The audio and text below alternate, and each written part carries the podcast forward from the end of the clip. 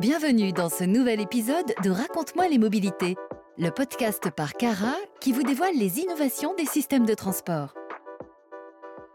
Connaissez-vous le point commun entre un camion, un bateau et un vélo? Ils peuvent tous transporter des marchandises avec le même contenant via les Ulysses. Dans cet épisode, vous allez en apprendre un peu plus sur les unités logistiques intermodales standard, dit Ulysse, grâce à Pierre Arnaud Borel, chef de projet véhicule chez La Poste. Bonjour Pierre Arnaud. Bonjour.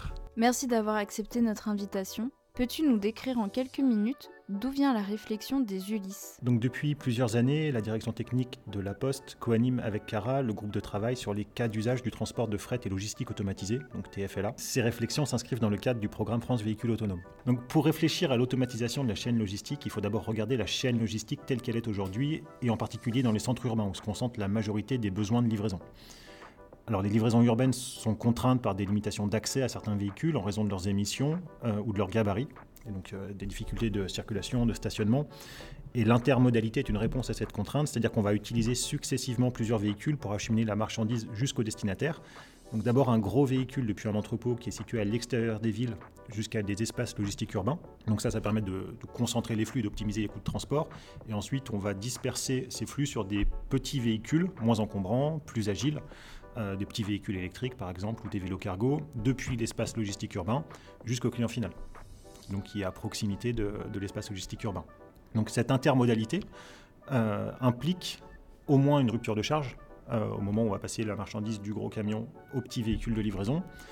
Et euh, ça nécessite du temps, occasionne des coûts et potentiellement prendre la place euh, nécessite du foncier dans, le cœur des villes, ce qui n'est pas forcément facile à, avoir. Si on se remet dans la perspective d'une automatisation de la chaîne logistique, il faut pouvoir automatiser ces ruptures de charge et faire du, transbordement à l'échelle d'un contenant plutôt que euh, colis à colis par exemple, d'un véhicule à l'autre. Et c'est de là qu'est venue l'idée de cette unité logistique qui soit intermodale, c'est-à-dire capable d'être transportée par différents types de véhicules, qui soit à délégation de conduite ou non, autonome ou non, et standard, c'est-à-dire pour permettre son utilisation par le plus grand nombre sans être tributaire d'une solution dédiée à un modèle de véhicule qu'on peut voir parfois aujourd'hui proposé. D'ailleurs, ces projets confirment bien l'intérêt pour les logisticiens de travailler avec des contenants amovibles. Et maintenant, tout l'enjeu, c'est d'avoir une solution universelle qui permette d'être utilisée par le plus grand nombre. Voilà, donc finalement, c'est comme ça qu'est né le concept d'Ulysse, comme une brique de l'automatisation à la carte pour la logistique.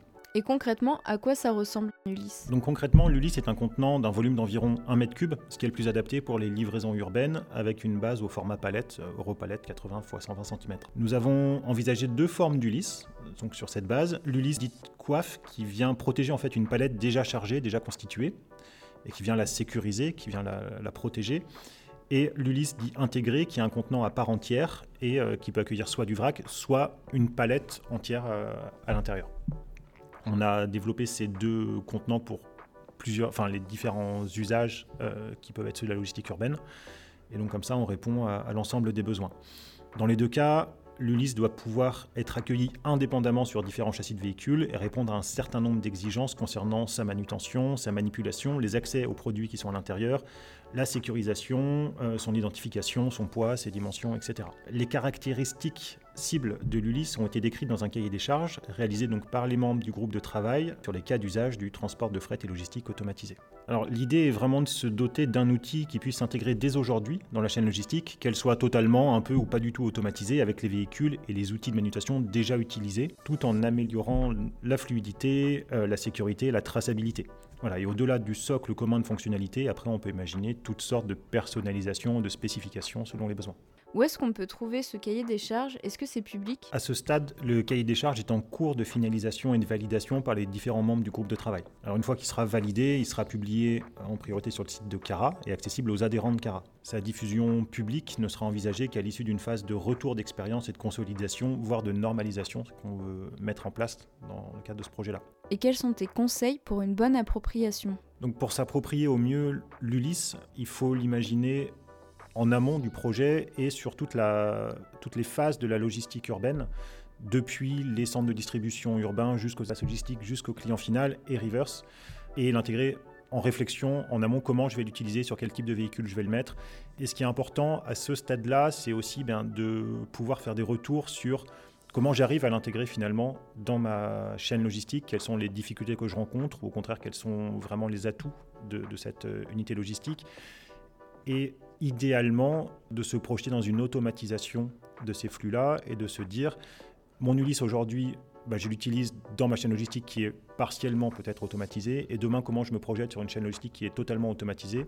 Et tout ça dans le but bah, d'enrichir le cahier des charges, les spécifications et du coup le produit final. Et ma dernière question, c'est quelles sont vos prochaines étapes? Les prochaines étapes, donc une fois le cahier des charges finalisé, ce qu'on est encore une fois en train de faire, l'objectif est comme je disais d'avoir du retour d'expérience sur l'utilisation de prototypes d'Ulysse en conditions réelles. Alors, à défaut de financement dédié aujourd'hui au développement de cette solution spécifiquement, nous souhaitons profiter d'appels à projets pour des expérimentations de logistique urbaine pour inciter les membres de CARA, partenaires du projet, à y inclure l'ULIS, encore une fois en amont, qui soit bien intégré dans le, dans le projet.